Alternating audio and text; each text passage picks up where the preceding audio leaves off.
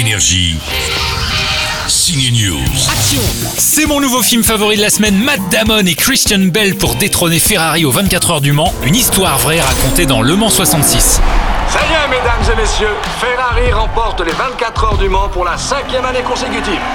Une histoire de voiture, ouais, mais pas seulement. Le Mans 66, c'est une belle histoire de rivalité et d'amitié qui nous plonge dans les années 60. Rendez-vous demain sur Énergie avec Matt Damon et Christian Bell.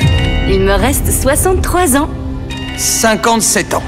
Le thriller de la semaine, Calm Down, est un peu décevant. Il fait pas vraiment peur, il est pas vraiment drôle. Il part d'une application pour smartphone censée vous indiquer le nombre de jours qu'il vous reste à vivre. Quoi? Deux jours? Du coup, pour vous faire flipper, beaucoup de jumpscares pour tenter de vous faire sursauter. Qu'est-ce qu'il y a? Tu m'as appelé? Plus réussi, le nouveau Polanski raconte l'affaire Dreyfus du point de vue d'un colonel des renseignements. Il est incarné par Jean Dujardin.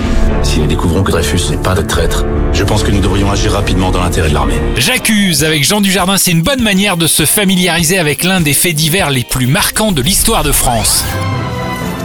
Et enfin, c'est déjà Noël sur Netflix avec la sortie de leur premier film d'animation plutôt réussi, La légende de Klaus ou comment un facteur va rencontrer le Père Noël. Vous allez adorer, c'est promis. Ok, alors promesse tenue avec la voix d'Alex Lutz, La légende de Klaus est sur Netflix et le reste à voir en salle. À demain. Énergie. Signe News.